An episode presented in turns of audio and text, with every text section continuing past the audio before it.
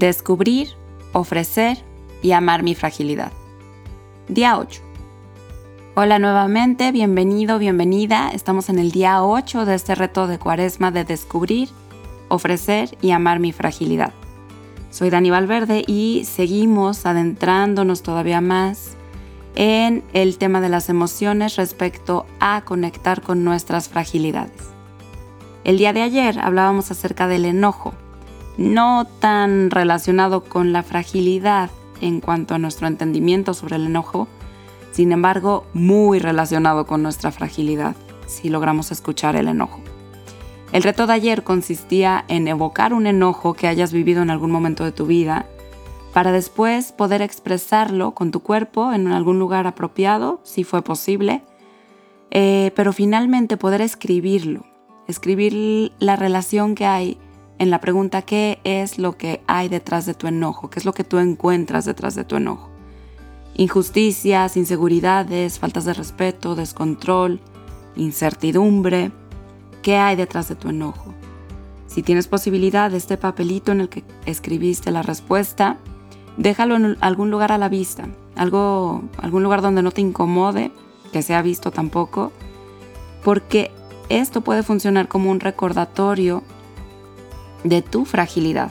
Puede estar muy relacionado con tu fragilidad. Entonces, el día de hoy me gustaría que buscáramos conectar con otra emoción también muy conocida, tampoco tan agradable, que es la emoción del miedo. El miedo, pensándolo a grandes rasgos, eh, realmente se trata de un mecanismo evolutivo que hemos podido desarrollar para garantizar nuestra supervivencia ante cualquier amenaza eh, y solemos tener dos respuestas automáticas. Una, o nos paralizamos, nos quedamos en shock, o dos, nos movilizamos hacia la huida, hacia correr, hacia lo que sea necesario, no.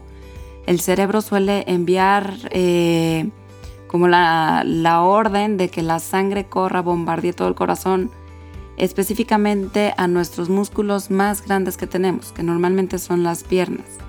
Esto para garantizar nuestra huida, precisamente, ¿no? Aunque el cuerpo realmente se prepara en todos los sentidos, por si hace falta también luchar para defendernos. Es normal, por lo tanto, que los miedos se relacionen con nuestras debilidades. Un villano, que también los mencionábamos la vez pasada como los enojones, siempre busca el miedo del héroe, cuál es la kriptonita. Puede tratarse de miedos que se desarrollen en la infancia en mi caso, por ejemplo, no me pregunten por qué, pero son los insectos. Eh, hasta miedos que nuestra imaginación pueda alimentar y que es muy probable que jamás sucedan. Por ejemplo, mm, los que van a bañarse a un río y tienen miedo de ser comidos por un tiburón blanco, como el de la película tiburón. Evidentemente, difícilmente va a suceder una escena así en algún lugar como este. No hay tiburones en los ríos. Pero esta es la creación de nuestra imaginación. Y la imaginación por definición es infinita, en lo positivo y en lo negativo también. Tener miedo es sentirnos frágiles. Nos da miedo lo que nos pueda hacer daño. Em, piensa en tus miedos.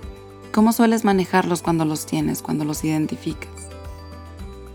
Hoy trata de darle respuesta a esta pregunta ¿Qué haces normalmente frente a tus miedos? ¿Te paralizas? ¿Te movilizas? ¿Huyes? ¿Pides ayuda? ¿Te sientes frágil? Trata de dar respuesta a esto, no una respuesta necesariamente racional, sino trata también de sentirlo emocionalmente.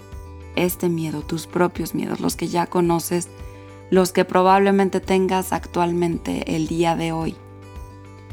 ¿Cuáles son tus miedos? ¿Cuál es tu imaginación? Que tengas un excelente día. Nos vemos mañana.